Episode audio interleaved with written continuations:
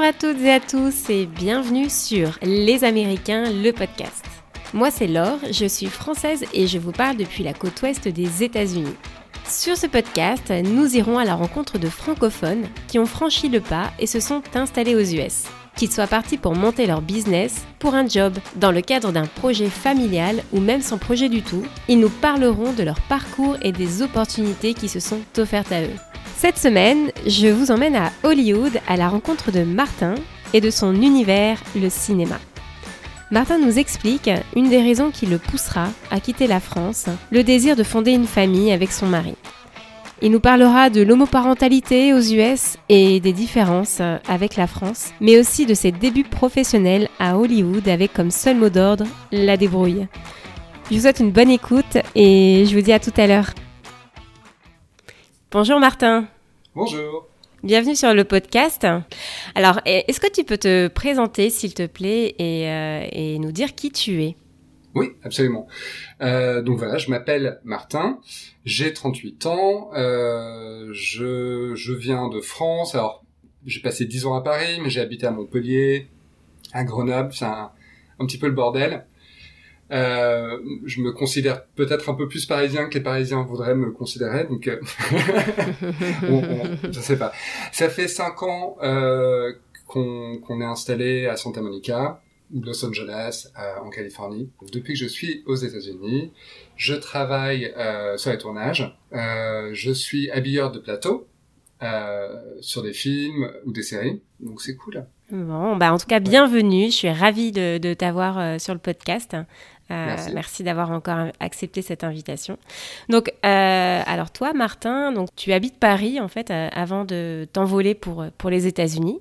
à Paris, tu y rencontres l'homme qui qui deviendra ton, ton mari. Vous y vivez pendant à peu près dix ans à Paris, avant, avant de vous envoler donc vers les États-Unis, où vous ayez été installé maintenant depuis, depuis cinq ans. est-ce que tu peux nous dire un petit peu comment, comment est né le projet justement de, de, partir aux, États-Unis Alors, euh, en fait, en fait c'est très simple. Euh, plein d'opportunités, plein de, moments de vie aussi qui se, qui se sont réunis. Euh, pour, pour que ce soit en fait le moment il y a cinq ans pour nous de, partir. Pour John, John ça fait 10 ans, ça faisait 12 ans pardon, 12 ans qu'il était en France. Donc c'était important pour lui de se rapprocher de sa famille. Euh, mhm. il est aussi journaliste et critique, donc euh, quand on est anglophone, journaliste et critique, euh, au bout d'un moment, on est assez limité dans ses carrières en France. et je pense qu'il avait exploré toutes les possibilités aussi. Donc il y avait aussi ce désir de carrière qui était important. et de l'autre côté, il y avait aussi deux autres choses qui sont devenues déterminantes. Mhm le, le, le, désir de fonder une famille, euh, donc d'être parent. Et euh, ce qu'il faut savoir, c'est qu'en France, même si c'est c'est plus ou moins légal depuis euh, 2013, euh, mhm. c'est encore très dur euh, de devenir parent quand on est un couple de même sexe, d'hommes. L'homoparentalité aux États-Unis, euh, c'est quelque chose qui, qui est très, qui est absolument normalisé. C'est quelque chose qu'on voit fréquemment depuis mhm. plus d'une quarantaine d'années aujourd'hui, alors que en France, on sera encore euh, partie des bêta-testeurs et on n'avait pas trop envie de d'avoir cette étiquette. Bien sûr. Euh, et puis aussi la fatigue hein, euh, qui, qui est là avec hein, de de la manif pour tous. Euh, on est on est en 2013, 2014, euh, donc ça mhm. fait euh, ça fait deux trois ans qu'on qu'on a des manifs de partout dans Paris quotidiennement. Euh, et c'est épuisant. Donc, euh, c'est un peu le, les éléments déclencheurs, quoi. C'était ça qui, qui, a fait pencher euh, pour vous la balance. Alors toi, à ce moment-là, donc tu es en poste, hein, et puis et puis au moment de partir, bon bah il faut faut prendre une décision. Il faut comment t'as fait? Est-ce que t'as démissionné? Comment ça s'est passé? C'était vraiment c'était c'était voilà, non c'était c'était un moment assez particulier hein. donc mm. Donc, déjà avant de partir, euh, c'est très important euh, de savoir sur quel visa on part. Et nous, c'est quelque chose sur lequel on est, euh, on est super habitué parce que bah, John il est américain, donc euh, les 12 Mhm. ans qu'il a passé en France, les 10 ans, les 10 ans qu'il a passé avec moi en France, euh, c'est euh, c'est- aussi euh, constamment euh, travailler sur le visa. euh, Mhm, euh, mhm, et, et- et on sait on sait à quel point c'est important de préparer euh, son départ. Mhm. Donc, euh, on est marié légalement depuis, euh, à l'époque, depuis euh, presque deux ans. Et c'est important deux ans parce que deux ans, c'est la, frontière à laquelle on peut accéder directement à une, green card de 10 ans. En, de- en dessous de deux ans de mariage, euh, on a une green card qui est, est provisoire. Euh, C'est-à-dire qu'en fait, on a deux ans pour euh, confirmer qu'on est toujours marié et après, ça devient automatiquement une carte de 10 ans. Mais quoi qu'il en soit, on est éligible pour la green card. On est aussi Ok. éligible pour une autre raison. Le 26 juin 2013, euh, le- la Cour suprême des États-Unis euh, a, a voté contre euh, la DOMA, donc ce qui s'appelait la Defense of Marriage Act, qui finalement autorise les couples euh, homosexuels mariés d'obtenir les droits fédéraux. Et dans les droits fédéraux, on a les droits à l'immigration. Donc nous, avant cette date, on pouvait pas euh, vivre ensemble aux États-Unis. Ok. Mais après cette date, c'est devenu légal. Donc ça faisait aussi partie de ce timing-là. Euh, Ouais, ça tombait parfaitement pour vous en fait. exactement. Et tout, Mm. tout, tout s'est, tout s'est réuni en fait euh, sur une opportunité. Euh, Mhm. John a trouvé un travail. Il était embauché et comme son, son travail euh, lui demandait en fait de, de venir avec moins d'un mois de préavis, c'est technique. Mais moi, ça Mhm. m'a permis de faire une demande de visa d'urgence. D'accord. Et donc après ce préavis, donc euh, to- toi comment ça s'est passé au, au, au boulot Euh, Est-ce que Oui. ouais parce que ça c'est ouais non non mais ça c'est important euh, parce que c'est vrai quand on quand quand on part vers un pays pour suivre euh, son conjoint parce que c'est c'est quand même ton cas. Comment se Mhm. passe en fait le, le départ de de ton de ton poste? Est-ce que tu démissionnes puisque tu suis ton conjoint en fait? Donc comment ça s'est passé? Alors, j'ai même pas, à, à l'époque, on n'a même pas pensé à cette stratégie de suivre le conjoint. Euh, et c'était peut-être aussi parce qu'on était formaté dans euh, le fait qu'on est un couple gay, que, euh, encore une fois, c'est que euh, cinq ans. Euh, Il y a que cinq ans qui sont passés, mais mais cinq ans euh, dans l'histoire des droits des homos, c'est genre un siècle. Euh, et, euh, et, et à l'époque, je crois qu'on n'a même pas pensé au fait de suivre un conjoint m'aurait donné la possibilité de démissionner, d'avoir Mm. les droits au chômage. Hmm, C'est quelque chose auquel j'ai même pas pensé à. Ouais.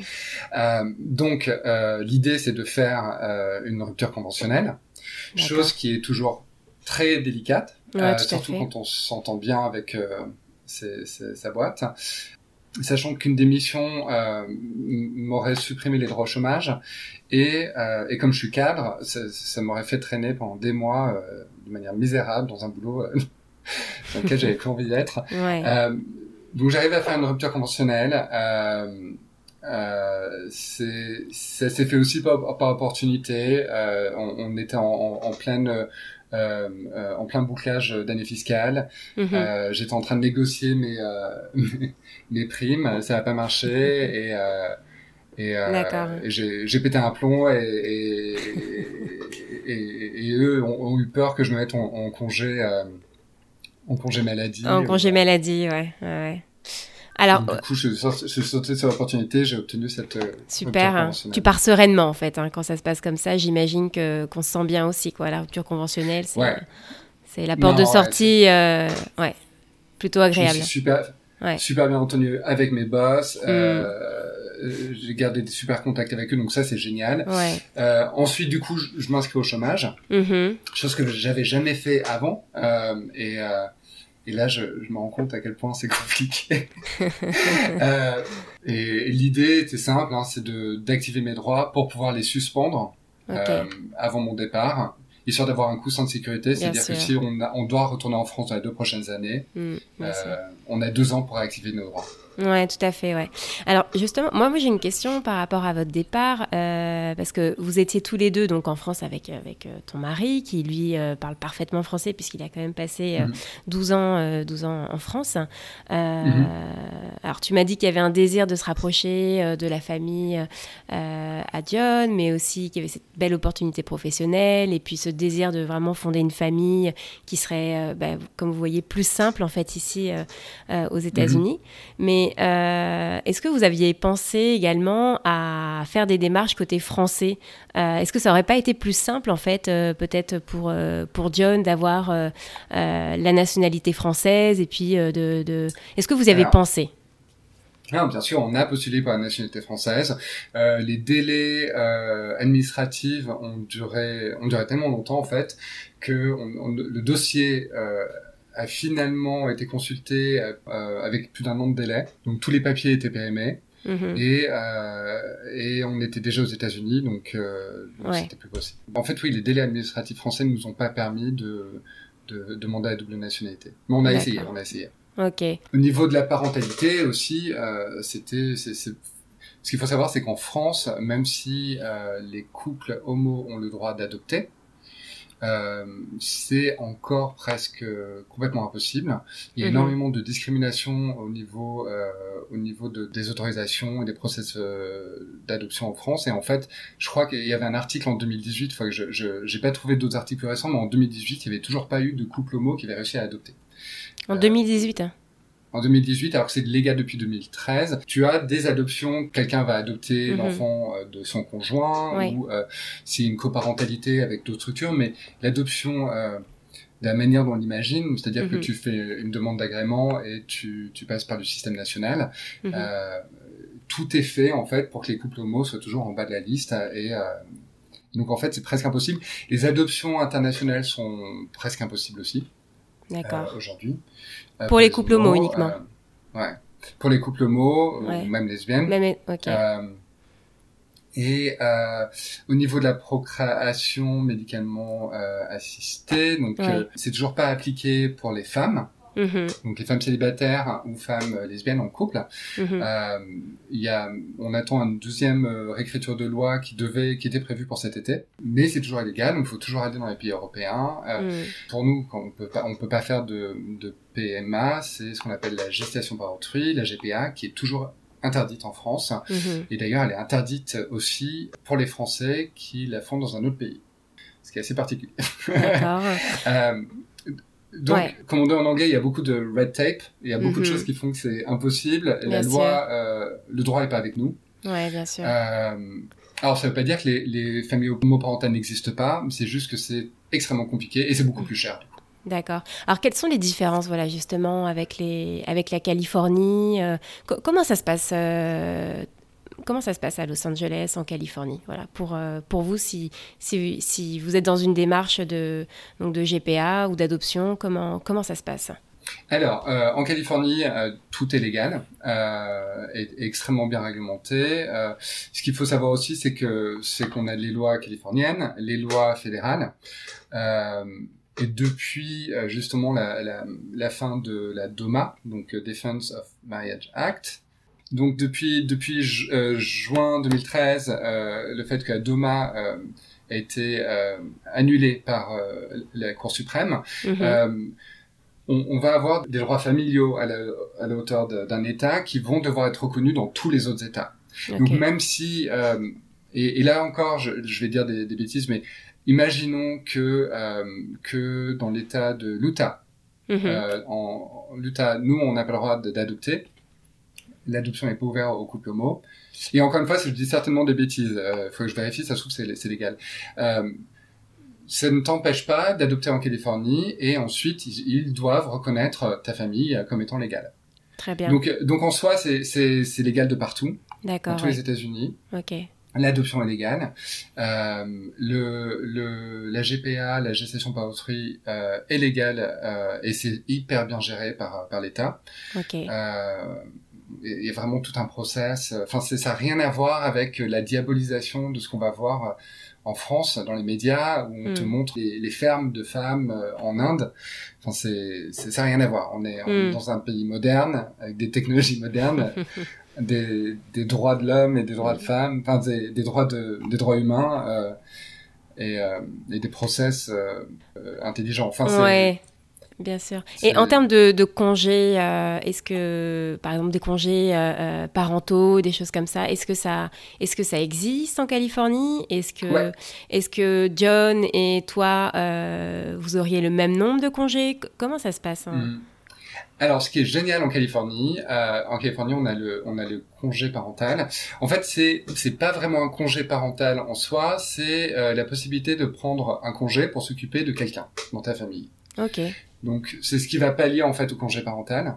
Euh, le congé parental est le même que tu sois euh, un homme, une femme, euh, que tu sois deux hommes, deux femmes. Euh, bien sûr, pour une femme, tu vas pouvoir avoir un congé prolongé médical s'il y a mhm. besoin. Euh, et, euh, et je connais pas la durée, mais c'est assez conséquent. C'est presque deux mois. Ok. donc c'est là aussi par rapport euh, à la France en fait. Euh, euh, on, a plus de droits sociaux. Hmm. T'as pas justement le sentiment euh, d'avoir, en tant que minorité, d'avoir plus de droits finalement ici aux États-Unis, en Californie, comparé, comparé à la France? Ah non, si. Alors, euh, ensuite, peut-être que dans les faits, je me trompe. Euh, hmm. Peut-être qu'il y a toujours des détails, euh, surtout au niveau de des lois euh, de la protection du, du, du droit du travail. Mhm. on va certainement trouver des certaines certaines applications dans lesquelles le droit français va offrir plus de droits. Et encore, je suis même pas sûr. En termes de droits familiaux, c'est indéniable. On a beaucoup plus de droits en Californie et aux États-Unis. Alors on est constamment, chaque semaine, on est constamment attaqué par euh, l'État fédéral, on est mhm. constamment euh, attaqué par Pence et par euh, Trump, mais on a une armée de juristes qui nous protègent. Qui essaient de vous enlever vos droits, c'est bien ça?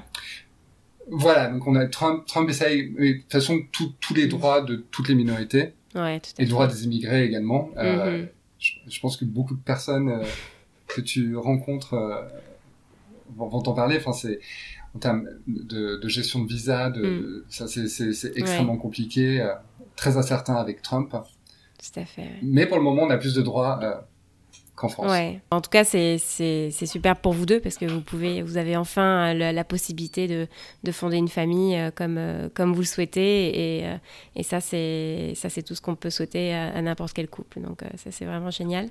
en Californie, est-ce que tu dirais finalement qui sont un peu plus euh, un état un peu plus tolérant euh, vis-à-vis euh, vis-à-vis de la communauté LGBT notamment? Comment comment tu quelle perception tu, tu, as des Californiens vis-à-vis de ça? Alors alors c'est très difficile de faire une généralisation mm. d'un État et, et d'ailleurs c'est la même chose en France hein, si, si on est à Paris euh, on va pas forcément avoir le même retour que dans une petite ville euh, en région. Mais la perception, en tout cas, euh, si on peut comparer, ce qui est comparable, donc c'est la, vie urbaine. si on peut comparer Paris et Los Angeles, moi je trouve que ouais, Los Angeles, c'est une ville complètement plus tolérante, hmm. absolument beaucoup plus tolérante que, que, Paris. Et, et, ce qui est très intéressant, c'est que donc comme on, on, est dans, on, ça fait un petit moment qu'on est dans un projet parental, donc euh, on a on a aussi commencé à faire les, les tours des crèches, euh, mhm. s'assurer qu'on est sur les listes d'attente, tout ça. Euh, et en fait, euh, en fait, on se rend compte qu'on n'est absolument pas unique. Euh, les, l'homoparentalité, c'est quelque chose d'extrêmement extrêmement normal. normal. Mm. C'est même pas il y a même pas, il y a même pas de questions de. alors qu'en France, on continue, hein, on continue à avoir des, des, questions. Je remets dans le contexte. Mm-hmm. euh, ça fait ça fait cinq ans qu'on a quitté Paris euh, et cinq ans. J'imagine et j'espère euh, que qu'en cinq ans, énormément de choses ont changé aussi à Paris. Euh, donc, donc tout, tout, mm. toute cette comparaison euh, et ce sentiment que j'ai sur les droits et la, la perception, euh, c'est à remettre dans le contexte de Paris il y a cinq ans. Il y a cinq ans, ouais. C'est peut-être différent aujourd'hui. Ouais. Euh, alors, ouais. Ouais, bon. ouais, bon, il y a des choses qui sur le voilà, sur l'agenda parlementaire euh, qui ont été décalées. Euh, euh, mais on va voir. C'est tout ce qu'on c'est tout ce qu'on souhaite, quoi, que, que, les choses avancent. Et donc aujourd'hui, tu as la nationalité américaine, Martin, c'est bien ça? Mhm. Ouais. Alors comment ça s'est passé pour obtenir ta, ta nationalité C'était quoi le, le, le, le process? Est-ce que tu peux nous expliquer? Ouais. Alors quand quand on quand on fait une demande de, visa pour venir euh, aux États-Unis la première fois, c'est euh, c'est extrêmement euh, c'est énormément de travail euh, administratif. Euh, quand on fait une demande de green card, euh, je crois que c'est un, un, autre niveau encore. euh, et, euh, et, en fait, tout ce tout ce travail de, de mise en place de dossiers, de, de témoignages, de de, de récupérer des papiers français Mhm. euh, qu'on ne sait abs- absolument pas comment récupérer, euh, faire des, des- des traductions officielles. Ouais. Tout ce travail, en fait, on doit le refaire une nouvelle fois Au moment de la, de la demande de nationalité. D'accord. Donc c'est important de garder tous ces papiers, euh, vraiment tous, Ouais.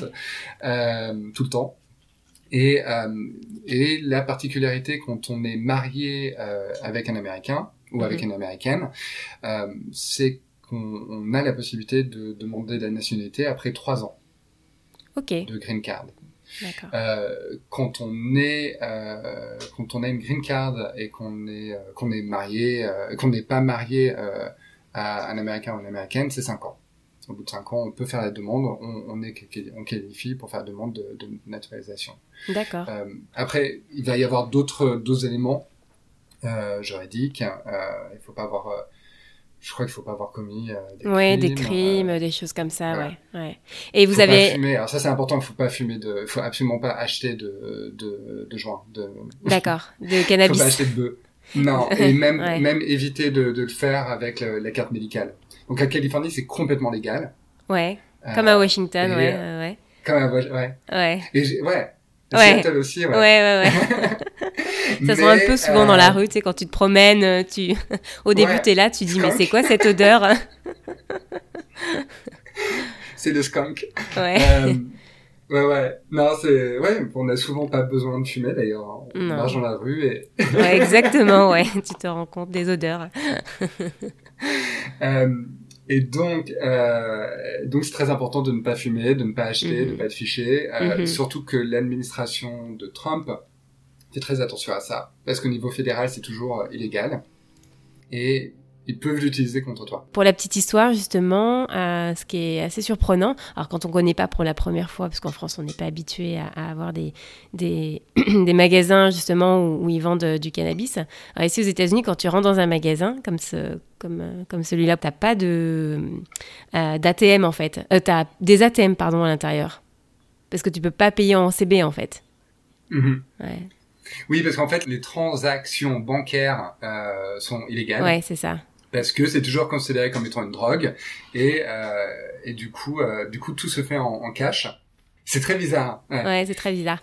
Alors, donc tu vis aujourd'hui donc à, à Santa Monica, on l'a, dit plusieurs fois. Mhm. Fais-nous rêver un petit peu. Comment comment c'est la vie à Santa Monica? Ah, euh, c'est génial non euh, non c'est vraiment euh, ouais non c'est c'est presque toujours le même euh, le même climat Ouais. euh, toute l'année. Euh, il fait jamais trop chaud l'été, il fait jamais trop froid l'hiver. Euh, ce qu'il faut, ouais, ce qu'il faut savoir pour les gens qui sont jamais allés à Los Angeles, c'est que Los Angeles, euh, tant qu'on n'y est pas allé, on peut absolument pas imaginer Los Angeles. C'est une ville gigantesque. Euh, c'est une ville qui est constituée, euh, j'aurais dû rechercher ça parce que c'est, je vais certainement dire des bêtises, mais c'est constitué de, de plus de d'une centaine de municipalités. Donc, euh, il n'y a pas cette notion de, de ville et de banlieue. Mhm. Euh, c'est vraiment tout, tout le comté, donc tout le, ouais, le département, c'est Ouais. département en France, tout le département et la ville.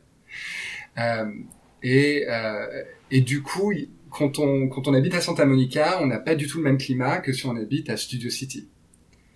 Euh, on peut avoir des, des changements de température de, de 15-20 degrés, quoi. Ah Euh, oui, Celsius. plus en Hein. 20 minutes de... Ouais, Celsius, Celsius. euh, Parce qu'en Fahrenheit, ça ferait pas beaucoup. euh, Ah ouais. je, crois que j'arriverai jamais les Fahrenheit. Alors, tu travailles aujourd'hui dans, dans l'industrie du, du, cinéma à Hollywood en tant qu'habilleur de, de, plateau. Ça consiste en quoi exactement ce métier d'habilleur de plateau? Alors, c'est euh, c'est toujours le métier impossible à expliquer. Euh, donc, habilleur de plateau, on n'a rien à voir avec les costumes. Euh, les costumes, c'est c'est costumier. Euh, habilleur de plateau, on habille le, le, plateau, donc en fait, on est décorateur. Euh, on décore le plateau en l'habillant. Euh, donc, l'habilleur de plateau, c'est celui qui reste sur le, le plateau pendant le tournage. Euh, c'est-à-dire que les décors, tu as, plein de corps de métier, c'est énorme. Tu vas avoir des designers, des décorateurs, des constructeurs, euh, et euh, toutes ces équipes vont se multiplier par 10. des graphistes, donc, donc parfois sur des décors, tu peux, tu peux avoir une centaine de personnes qui interviennent sur le décor. Euh, mhm. Et bien sûr, tu peux pas avoir 100 personnes sur le tournage pendant qu'on tourne, c'est impossible. Donc, on a l'habilleur de plateau qui reste là pour tout le monde. Euh, moi, je m'occupe de, je fais en sorte que que tout soit beau, que tout fonctionne avec euh, le script, avec le scénario, que qu'il n'y ait pas de, de contresens, que la continuité mhm. soit respectée. Euh, je serai certainement la personne euh, qui se fait virer si je laisse un gobelet Starbucks euh, sur un film médiéval. médiéval. Euh, et voilà, j'ai beaucoup de peine pour pour Game of Thrones. J'espère que la personne a encore envie. Euh, mais typiquement, ça serait euh, ce genre d'erreur qu'on essaye aussi d'éviter. Donc je suis, je suis, constamment en train de travailler avec toutes les équipes euh, sur le plateau. Ça va être très intéressant de voir comment euh, le post-Covid va s'organiser. On sait toujours pas. Euh, on attend. Alors, justement, toi, tu as, as un diplôme du Conservatoire libre du, du cinéma français. Mhm. Euh, Est-ce que ça suffit pour obtenir un, un job à Hollywood ou, ou, le réseau, il est toujours euh, très important pour travailler dans, dans ce milieu? Non, mais personne, personne ne m'a jamais demandé un CV. Euh, je crois que j'ai dû, j'ai peut-être envoyé un CV, mais c'était pas un CV, c'était une liste de production sur laquelle j'avais travaillé, euh, mais ils s'en foutent totalement des diplômes. Mhm. Euh, c'est euh, peut-être certains, certains, certains vont regarder euh, si tu as un, un, diplôme supérieur. ici, ce serait l'équivalent de la, de la licence. donc les bachelors, on va regarder si tu as, si as, si as fait un, collège ou si tu es un postgraduate. Mhm. Peut-être, mais en tout cas dans la déco, non, c'est absolument pas nécessaire, sauf si tu es architecte et que tu dois dessiner des plans, là, euh, c'est différent. Et on commence du coup, on commence par quel, euh, quel genre de boulot dans, au début euh, de sa carrière dans, dans ce secteur? Alors, Ça, c'est impossible à, à, répondre directement. Je suis désolé. Euh... donc en fait, euh... donc en fait, les, diplômes ne servent à rien euh, dans le sens où on va pas forcément les regarder. Par contre, c'est toujours enrichissant et c'est des diplômes qui euh, qui m'ont permis euh, d'être formé et d'avoir des automatismes. Quand je suis arrivé à LA, moi je travaillais dans la tech industry.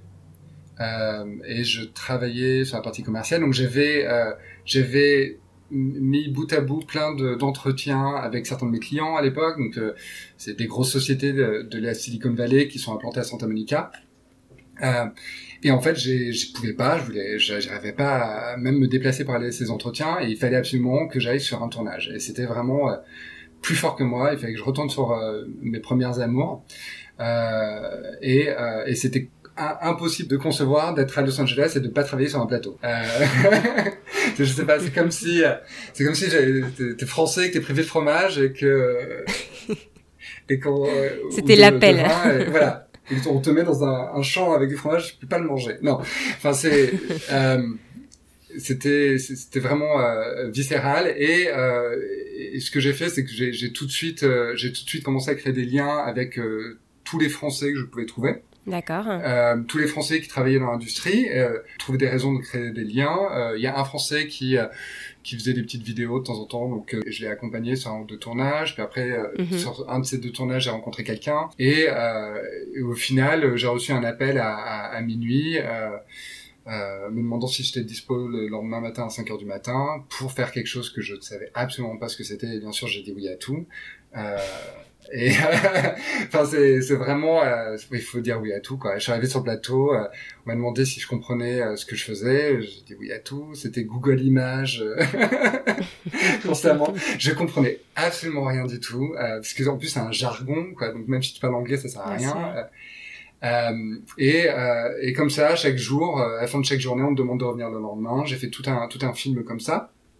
Et et puis ensuite, le réseau commence à faire son, son, son, chemin. Donc, euh, donc assez rapidement aussi, je reçois un appel pour faire un, tournage. Et la première question, c'est est-ce que tu as déjà conduit un camion? Alors moi, bien sûr, oui, oui, je sais conduire des camions. J'avais mon permis de conduire, je, disons à Paris, quoi. Mon permis de conduire, ça faisait que deux mois que je l'avais. Euh, non, j'ai jamais conduit de camion, quoi. Euh, donc, euh, donc je vais chercher mon camion, euh, il faut que j'aille chercher le décor qui est quelque part dans le studio Universal. Euh, je mets l'adresse sur mon GPS, euh, j'arrive avec le camion euh, à 5 heures du matin sur l'entrée principale. Là, on ne veut pas me faire rentrer parce que je sais pas quoi, et je comprenais pas tout, et j'étais mais si, il faut absolument que je sois là. Je voulais pas me faire virer mon premier jour. Euh, réussi à, convaincre tout le monde de passer, j'arrive euh, à coincer le camion entre deux murs, et là je me, je me rends compte que je suis pas du tout sur la bonne entrée, que Universal Studios c'est gigantesque, que c'est d'ailleurs une ville en soi, c'est, c'est même pas Los Angeles, c'est une ville, hein, c'est une, euh, qui a euh, certainement, je sais pas, une quinzaine d'entrées différentes, que j'étais en train de rentrer dans le parc d'attractions avec un camion. Euh, va chercher un décor, donc j'essayais de faire un demi-tour euh, c'est la première fois que je conduis un camion. Je, suis un très mauvais conducteur. J'essaye de faire demi-tour. J'ai failli défoncer le grand mur avec le grand logo euh, euh, Universal Resort, euh, je sais pas quoi. Euh, voilà, j'aurais été certainement blacklisté de tous les studios. Euh, mais bon, au final, j'ai réussi à trouver de tout s'est bien terminé. Je suis arrivé à l'heure. Tout s'est bien terminé. Ouais, ouais. J'ai tué personne, j'ai rien cassé. mais c'est non, c'est énormément de de oui. Il euh, faut être un yes. Euh, faut dire oui à tout, quoi. Faut dire oui à tout, la, débrouille, euh, comme tu disais, le Google Images, ah. le Google Trad, d'essayer de comprendre ce qui se passe, quoi, ce que tu fais. Ouais, alors Google Images, et ça, c'est vraiment, j'insiste dessus. Peut-être que je, je commence à vieillir, mais ma première expérience en immersion à l'étranger, j'avais 18 ans. j'ai passé un été à Dublin euh, et, euh, et, pareil, mon anglais était pourri, mais vraiment pourri. En plus, c'était dans un quartier pauvre de Dublin avant que Dublin soit super intéressant euh, comme aujourd'hui. Et donc c'était un, accent hyper local, euh, super dur. Donc le peu d'anglais que je connaissais, c'était euh, complètement impraticable. Je crois que j'ai mm. passé une semaine dans un bar à travailler, à ne rien comprendre. Et je faisais que répéter ce qu'on me disait au bar. Je voyais les gens, je répétais ce que les gens me disaient. Et j'avais des choses qui arrivaient par magie, donc on me donnait de l'argent. Euh, je reprenais l'argent, je répétais la chose au bar. Une chose, on me donnait, des boissons. Et j'allais voir. Et j'ai fait ça pendant une semaine. Et, euh, et en fait, ce que j'ai compris, c'est qu'il suffit juste d'être sympa, de sourire, euh, de dire oui à tout et bien sûr de pas à tout quoi. Euh, il y a des choses qu'il faut pas faire, mais euh, euh il faut pas faut pas se poser de questions, quoi. C'est très simple. Et Google Images, c'est génial. Ouais. Faut être volontaire et, et, y aller, quoi. Foncer, ouais. Absolument. Alors, euh, donc, dans l'univers donc du cinéma à Hollywood, euh, est-ce que vous avez un, est-ce que tu as un statut d'intermittent du spectacle ou, ou ça n'existe pas? Comment comment ça se passe? Alors non, il n'y a pas de statut d'intermittent euh, et quelque part, euh, quelque part, c'est bien. Euh, alors c'est pas bien parce que bien sûr le statut d'intermittent c'est absolument royal et euh, et, euh, et, je pense que tout, tout le monde dans les autres pays euh, euh rêverait d'avoir ce statut-là. Et d'ailleurs, c'est un statut qui est constamment sous, attaqué en France. Mmh. mais ici, non. Donc, on n'a pas le statut d'intermittent. On a deux niveaux de production. Donc, on a les productions syndiquées, union, et les productions non syndiquées, non-union. Donc, ce qui est intéressant, c'est que dans l'univers non syndiqué, on va pouvoir commencer à travailler très rapidement, avoir des postes euh, importants très rapidement, puisque c'est des plus petites structures, c'est des petits tournages. Euh, il y a beaucoup moins de réglementation. Donc c'est-à-dire que ouais, tu peux travailler très facilement 7 jours sur 7. Euh, tu, tu peux faire des journées de 15, 16 heures euh, avec une demi-heure de pause. Alors la légalité, c'est ouais, c'est plus ou moins légal, mais c'est comme ça. Euh, mm-hmm. Mais du coup, ça te permet vraiment de rentrer et, et, et, et de travailler tout de suite. Donc, euh, donc moi, mes deux premières années, j'ai vraiment enchaîné constamment. Je crois qu'il y a un été où où je sortais, euh, je sortais d'un tournage, je prenais la voiture, deux heures de route et hop, je recommençais un autre tournage, une nouvelle journée de 15 heures. Et je fais comme ça trois jours euh, sans, sans dormir. Mais, mais du coup, c'est génial pour se construire son réseau. Il n'y a mhm. pas de statut, c'est-à-dire que tu vas signer un contrat soit en tant que freelance, soit en tant que contracteur, ou parfois c'est un, une sorte de CDD de, d'une journée. Euh, et tout ça, tout ça après c'est le bordel au niveau de la déclaration des impôts, mais en soi, il n'y a pas de, il a pas de, est-ce que j'ai besoin d'avoir un statut de freelance, est-ce que j'ai besoin d'avoir un mhm. statut tout ça c'est très libre et c'est, et en fait c'est, ça rend les choses beaucoup plus faciles. Bien euh, sûr, flexible et dynamique aussi. Hein. Exactement. Par contre, euh, ça veut dire qu'après, quand tu as besoin de toucher le chômage, ça devient très compliqué et que tout le monde n'a pas accès au chômage. Donc, c'est pas forcément une bonne chose.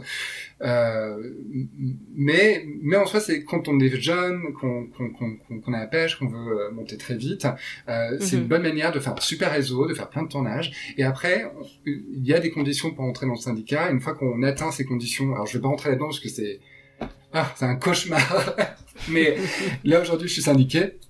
Euh, là, on, arrive sur des sur des, des, des, projets qui sont beaucoup plus importants. Euh, donc souvent, sont sont des grandes séries. Euh, euh, des grands films, euh, on a des équipes plus importantes, euh, il y a un respect de, du droit du travail qui est aussi là. On, on, on, travaille, on travaille plus plutôt 5 jours par semaine que 7 jours par semaine.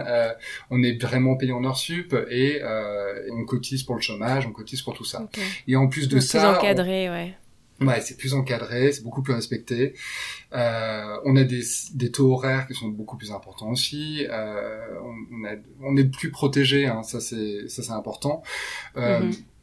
Euh, bon, les journées de travail sont toujours longues, hein, mais, mais on est payé, on est payé en heures sup. Euh, Justement, là, depuis le début de la crise du, du Covid, aux États-Unis euh, notamment, euh, donc l'industrie du cinéma, j'imagine que vous avez été bien, bien impacté par, par cette crise.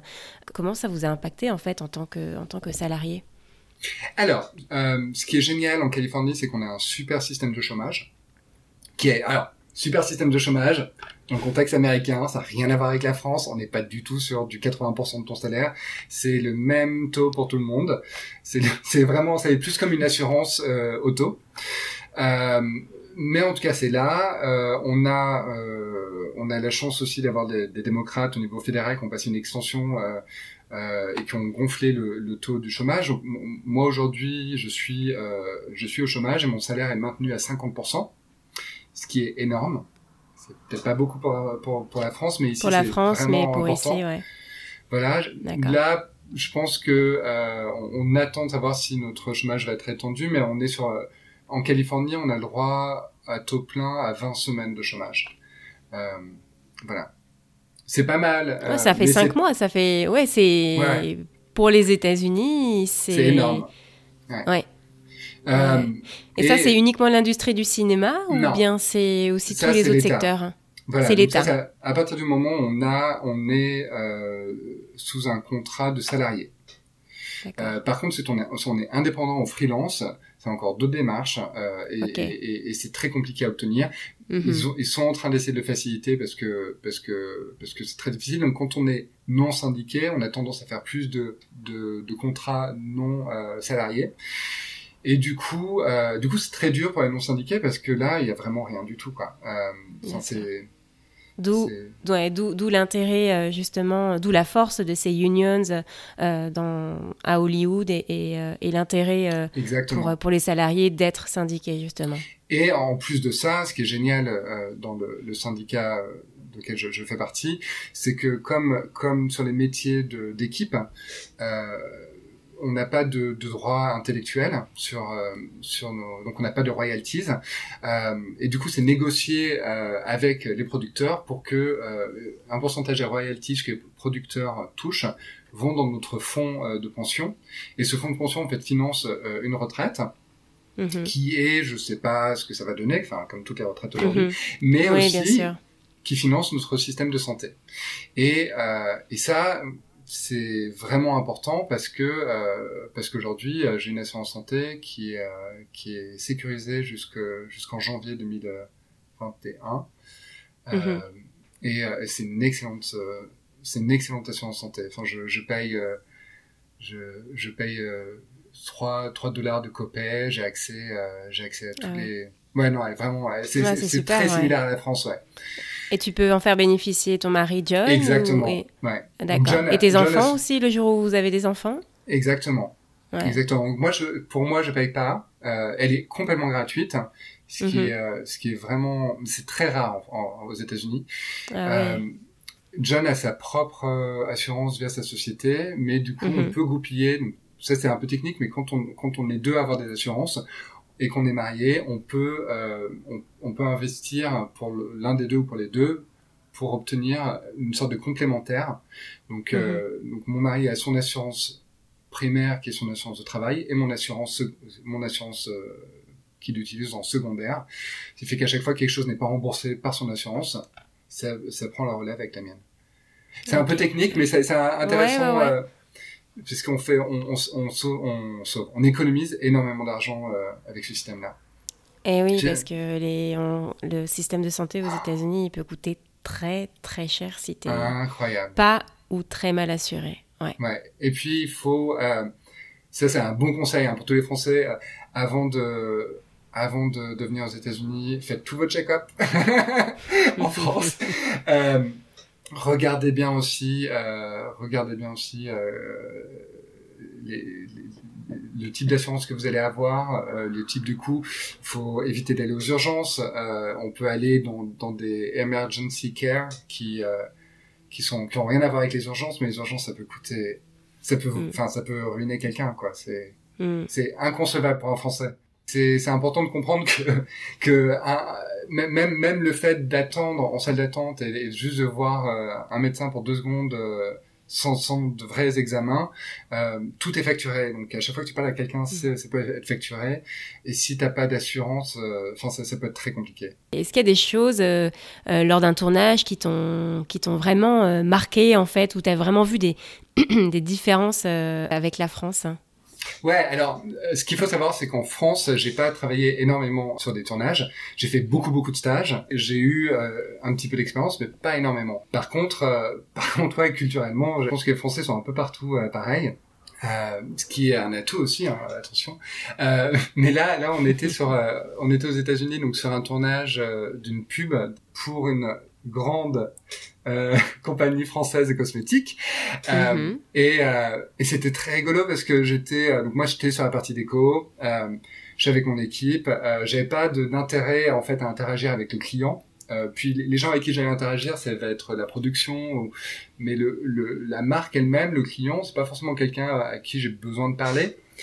Euh, donc j'ai pas j'ai pas interagi avec eux. La plupart d'entre eux étaient français euh, et la plupart d'entre eux ne savaient pas que j'étais français. Donc euh, donc c'est rigolo parce qu'ils avaient parlé français autour de moi et, euh, et c'est rigolo quoi parce que euh, notre boîte de production avait, fait un super effort pour avoir une très belle table avec de la charcuterie, du fromage. Mais bon, après il fait 40 degrés quoi, donc euh, c'est hyper compliqué à gérer. Euh, donc tu peux pas avoir tout le fromage, ça coûte très cher ici. Puis Mm. enfin bon. Et euh, et t'as donc des Français qui, qui allaient tout le temps à la table pour grignoter euh, très fréquemment. D'ailleurs, ça choquait un petit peu les, les Américains. Euh, J'étais là, non, me dit, voilà, me dit, quand même, hein, ce fromage, euh, non, c'est grand, enfin, c'est pas comme en France, machin.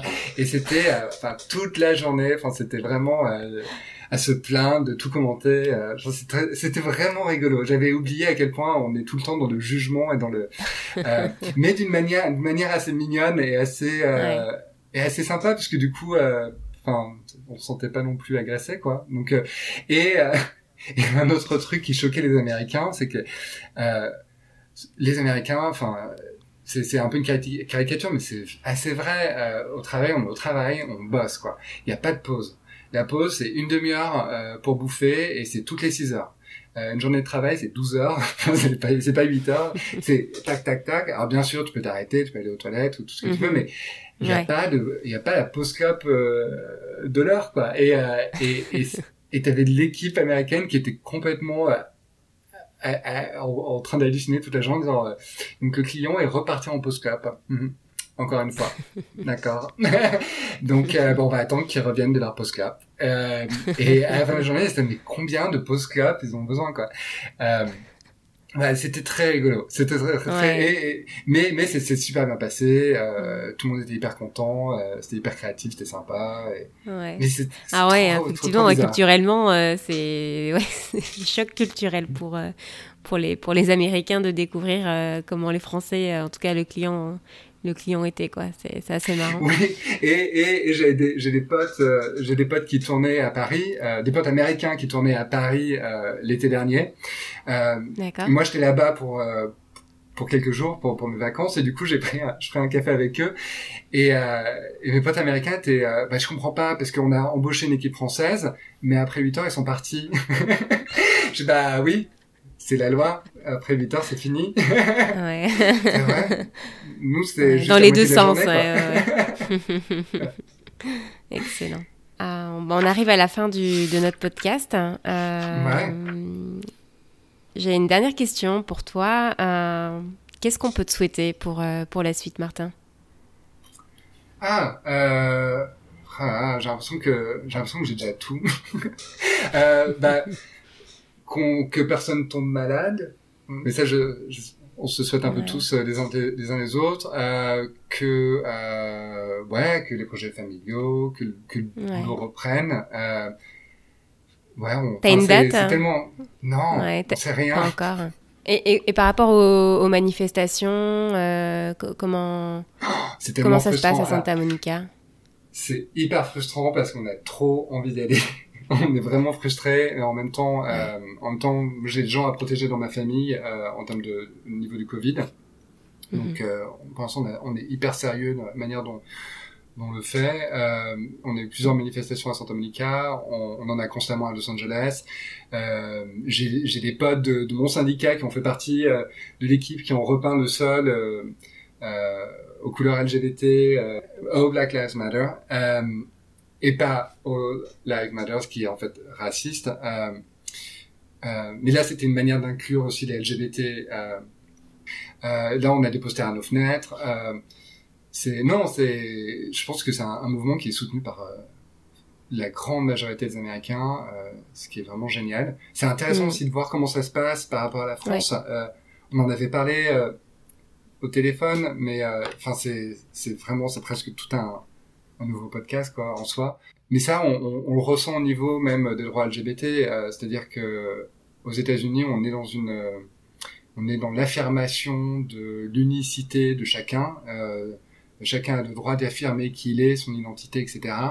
Euh, et c'est hyper libérateur. Et du coup, ça permet aussi d'avoir une expression, une, euh, une libéralisation de la, parole, euh, ce qui permet hein, toutes ces manifestations qu'on a aujourd'hui. Euh, alors qu'en France, on est on est dans une intégration, assimilation qui est totale, qui est très poétique, mais en même temps qui qui est hyper c'est c'est hyper étouffant quoi on peut pas mm. c'est très dur d'être entendu c'est très dur de s'exprimer quand on doit tous être la même personne la même et on est en France aussi on a cette notion qu'on est colorblind donc euh, le racisme n'existe pas parce qu'on ne voit pas en couleur. Et euh, et euh, et ça c'est un peu hypocrite. Donc donc donc ouais, c'est intéressant ce qui se passe ici. C'est aussi intéressant mm. de voir les échos qu'on a en France avec mm-hmm. avec Traoré, Adama Traoré et, et d'ailleurs c'est Assa Traoré qui va qui va venir ici pour recevoir un prix euh, BET International euh, Global Good Award pour euh, son combat anti-racisme en France. Donc en fait, ici, on commence vraiment à reconnaître le mouvement anti-racisme en France. Ce qui est super intéressant. Ouais, en, en baladant à, à, à, Seattle, alors il y a toute une euh, un quartier de Seattle qui s'appelle Capitol Hill, euh, qui a été euh, rebaptisé Chaz, donc au tout début, il y a quelques semaines au tout début du mouvement, donc qui veut dire Capitol Hill Autonomous Zone, Free Zone. Euh, et puis, alors, euh, depuis, euh, il y a eu pas mal de polémiques. Trump qui, qui, a commencé à, à, à, dire des manifestants qu'ils étaient des anarchistes, sociodémocrates, puisqu'il il faut savoir qu'ils ont quand même pris le, commissariat en fait de, de, de, ce quartier à, Seattle. et évidemment, comme quand Trump euh, dit des bêtises pareilles, bon, comme il en dit tous les jours, mais comme il parlait de Seattle et de ces manifestants-là, j'ai décidé d'aller euh, d'aller voir euh, par moi-même en fait ce qui se passait dans, dans ce quartier, si c'était des anarchistes, qu'est-ce qui se passait. Et, et, en baladant dans le quartier, j'ai vu beaucoup de noms en fait des, des personnes qui avaient qui avait été euh, euh, tué sous les violences policières euh, aux États-Unis, forcément, mais aussi en France. et plusieurs noms sont revenus comme ça sur les, sur les fenêtres des bars, des, des, habitations, de la salle de gym. donc j'étais moi-même étonnée en fait de, mhm. de, de, voir, de voir ça. Ouais. Mm. C'est très dur, en fait, c'est vraiment très dur en France. Et, et ça ça, nous, enfin moi je le vois aussi hein, par rapport aux, droits des LGBT, euh, aux droits gays. Euh, c'est très très dur en France de euh, d'être une victime et de dénoncer son agresseur. Euh, aux États-Unis, on a une liberté d'expression qui est totale. Euh, elle est tellement importante euh, que que c'est même impossible de de gérer un propos raciste un propos haineux. C'est d'ailleurs ce qui permet le Trump de, de dire autant d'énormités qu'on mm. constamment. Par contre, aux États-Unis, moi j'ai le droit d'affirmer légalement que Trump est raciste. Alors qu'en France, j'ai pas le droit d'affirmer que euh, quelqu'un est raciste. Mm-hmm. Si, sauf si cette personne a déjà quelque part une injonction d'un tribunal français qui a confirmé que cette personne est, vraiment raciste. Mm-hmm. Sinon, ça devient une diffamation. C'est la même chose pour l'homophobie. C'est la même chose pour euh, les attaques euh, policières. C'est-à-dire qu'à partir du moment où on est victime, euh, c'est la même chose d'ailleurs pour le MeToo mouvement. C'est à partir du moment où, on est victime et euh, qu'on ne peut pas arriver avec avec un, niveau de preuve mais qui ça devient débile euh, à ce niveau-là, euh, ou, ou, que la personne a déjà été euh, accusée euh, et reconnue légalement par un tribunal d'être raciste, euh, sexiste, mm. homophobe, je sais pas quoi, de, on devient la personne en fait coupable de, de, de, diffamation. Donc c'est extrêmement ce que fait Assa Traoré, c'est incroyable, c'est un courage. Les gens, des Français s'en rendent pas forcément compte, mais quand on travaille sur les les droits sur les ouais sur les droits civils en France quand on a travaillé un petit peu là-dessus moi j'ai moi j'ai beaucoup participé euh, euh, j'avais une campagne hein, pour le, le, mariage pour tous. Euh, donc c'est là où je me suis rendu compte que l'architecture du, du, droit français rend rend les choses presque impossibles pour les minorités de, de pouvoir s'affirmer et de pouvoir dénoncer leurs leurs agresseurs mmh. donc ce, ouais ce qu'elle fait c'est incroyable. C'est extrêmement courageux et on regarde tout ce que tout ce que ce que la France est en train d'accomplir en ce moment depuis les États-Unis, on va découvrir énormément de choses de toute manière. Merci beaucoup Martin d'avoir accepté d'être d'être mon invité. C'était vraiment un plaisir de, de discuter avec toi aujourd'hui. Bah, merci beaucoup, merci, euh, merci euh, pour le temps que tu m'as consacré, et, euh, et j'espère que quand le Covid et tout ça sera fini, qu'on pourra finalement euh, se voir pour un café, un verre de vin, un peu de fromage, peut-être un peu de. On a j'ai des très très bonnes baguettes à Los Angeles, on a du très bon pain. Euh, eh bien, ce sera avec plaisir. à bientôt, Martin. Merci. À bientôt. Salut. Depuis l'enregistrement avec Martin, l'Assemblée nationale en France a adopté début août le projet de loi bioéthique qui permettrait notamment aux femmes, à toutes les femmes, de recourir à la PMA. Cette réforme qui doit repasser devant le Sénat dans les mois qui viennent représenterait une avancée historique pour les droits et la liberté des femmes. À suivre donc. Si l'épisode d'aujourd'hui vous a plu, n'hésitez pas à aller sur la plateforme Apple Podcast pour, euh, donner un avis, pour donner votre avis et euh, donner des petites étoiles. Votre avis, il compte puisque c'est vous qui faites connaître le podcast. Je m'explique. Si vous mettez des avis et que ça vous plaît, d'autres personnes auront également envie de, l'écouter euh, et ça permettra euh, au podcast de, se faire connaître, tout simplement. Je vous dis donc maintenant à dans deux semaines pour euh, le prochain épisode. À bientôt.